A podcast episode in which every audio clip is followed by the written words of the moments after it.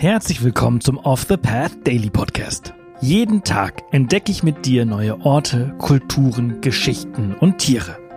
In den letzten sechs Monaten haben wir gemeinsam Unglaubliches gelernt.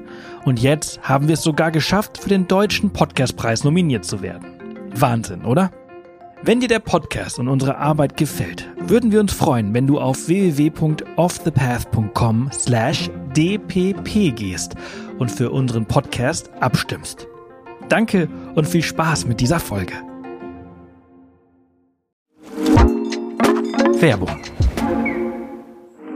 Neue Wege gehen. Das müssen wir auch, um unsere Erde lebenswert zu erhalten. Denn der Klimawandel bedroht das Leben von Menschen, Tieren und Pflanzen. Besonders viel CO2 sparst du mit dem Wechsel zu echter Ökoenergie von Polarstern.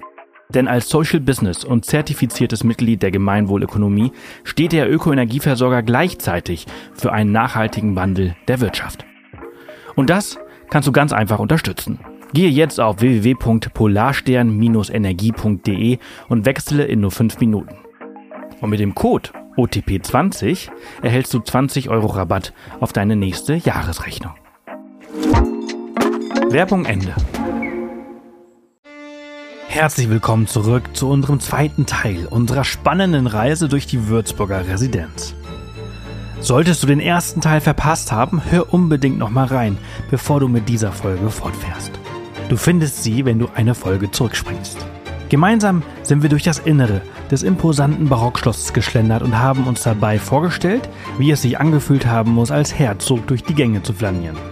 Stehen geblieben sind wir im Schlossgarten, wo wir ein leichtes Beben vernommen haben. Der Himmel verfärbte sich dunkel durch den aufsteigenden Rauch und in der Stadt konnten wir Geschrei vernehmen. Nun verraten wir dir, was es damit auf sich hat. Wir schreiben den 16. März 1945 und innerhalb von 20 Minuten fallen fast 90 Prozent der Würzburger Altstadt einem Luftangriff der britischen Royal Air Force zum Opfer. Auch viele Teile der Residenz. Bis dahin war Würzburg weitestgehend von Angriffen verschont geblieben. Das britische Ministerium für wirtschaftliche Kriegsführung hatte in ihrem Angriffsplan Würzburg als Stadt von geringer Bedeutung eingestuft. Angesichts dieser Einschätzung war die Wahrscheinlichkeit, dass Würzburg bombardiert werden würde, sehr gering.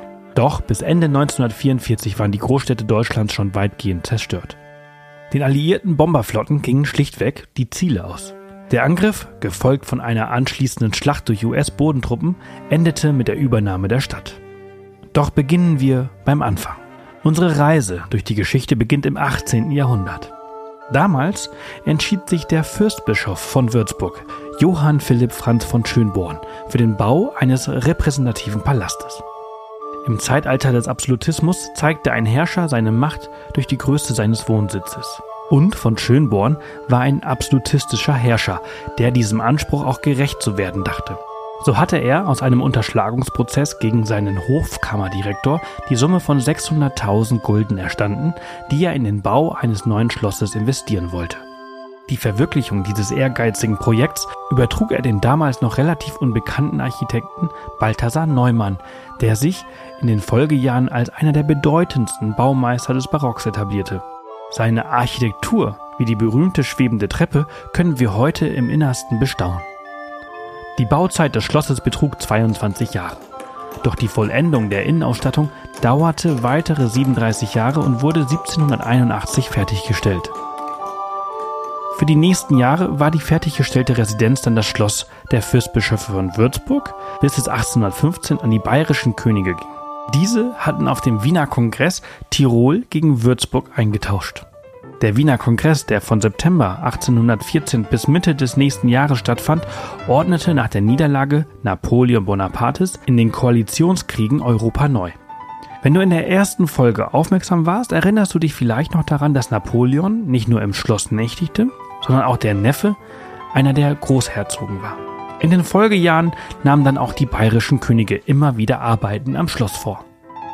All die Arbeiten der zwei vergangenen Jahrhunderte wurden jedoch beim Bombenangriff auf Würzburg fast zunichte gemacht. In dieser Nacht wurde die Residenz schwer beschädigt. Erhalten blieben nur die großen steingewölbten Räume des Zentralbaus wie der Gartensaal, das Treppenhaus, der Weiße Saal und der Kaisersaal, wo nun die Gewölbe ohne Dächer freilagen.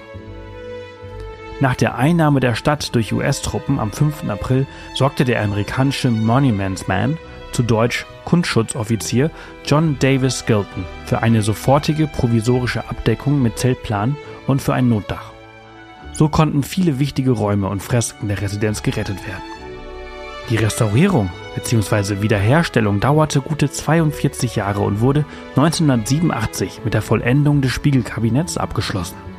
Heute zählt das Schloss zu einer der bedeutendsten Residenzbauten des Spätbarock und steht somit in einer Reihe mit Schönbrunn in Wien und Schloss Versailles in Paris. 1981 erklärte die UNESCO das Bauwerk einschließlich des Residenzplatzes und der Nebengebäude zum Weltkulturerbe. Die UNESCO begründete ihre Entscheidung damit, dass sie das einheitlichste und außergewöhnlichste aller Barockschlösser sei. Einzigartig durch ihre Originalität und ihr ehrgeiziges Bauprogramm. Sie veranschauliche zudem einen der strahlendsten Fürstenhöfe Europas. Sie dient nicht nur als historisches Denkmal, sondern auch als Museum, das Besucher aus aller Welt anzieht. Das Museum mit über 40 wiederhergestellten Räumen ist ganzjährig zu besichtigen.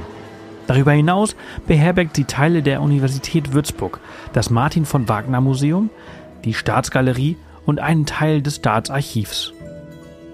Außerdem findet in der Residenz seit 1921 fast durchgehend jedes Jahr das Mozartfest im Frühsommer statt, welches das älteste Mozartfestival Deutschlands ist. Dieses wird seit 1921 während der Sommermonate veranstaltet und zählt heute mit ca. 80 Einzelkonzerten neben den Salzburger Festspielen zu den renommiertesten Festivals für klassische Musik im deutschsprachigen Raum. Solltest du die Würzburger Residenz einmal selbst besichtigen wollen, empfehlen wir dir, deine Reise auf die Sommermonate zu legen. Dann kannst du nicht nur diesen historischen Ort und die wunderschöne Stadt besichtigen, sondern auch den Klängen klassischer Musik lauschen. Und nun noch ein kleiner Fun-Fact zum Abschluss.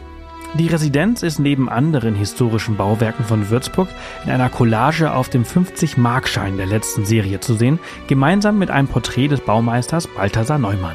Vielleicht haben ja du, deine Eltern oder Großeltern noch einen solchen Schein zu Hause und ihr könnt noch mal einen Blick drauf werfen. Das war's für diese Folge unseres Reisepodcasts. Ich hoffe, du hattest genauso viel Freude, wie ich es hatte, sie mit dir zu teilen. Wenn sie dir gefallen hat, freuen wir uns immer über Kommentare auf Spotify und über eine positive Bewertung auf der Plattform deines Vertrauens. Morgen geht's hier spannend weiter, also vergiss nicht, den Podcast zu abonnieren. Bis morgen.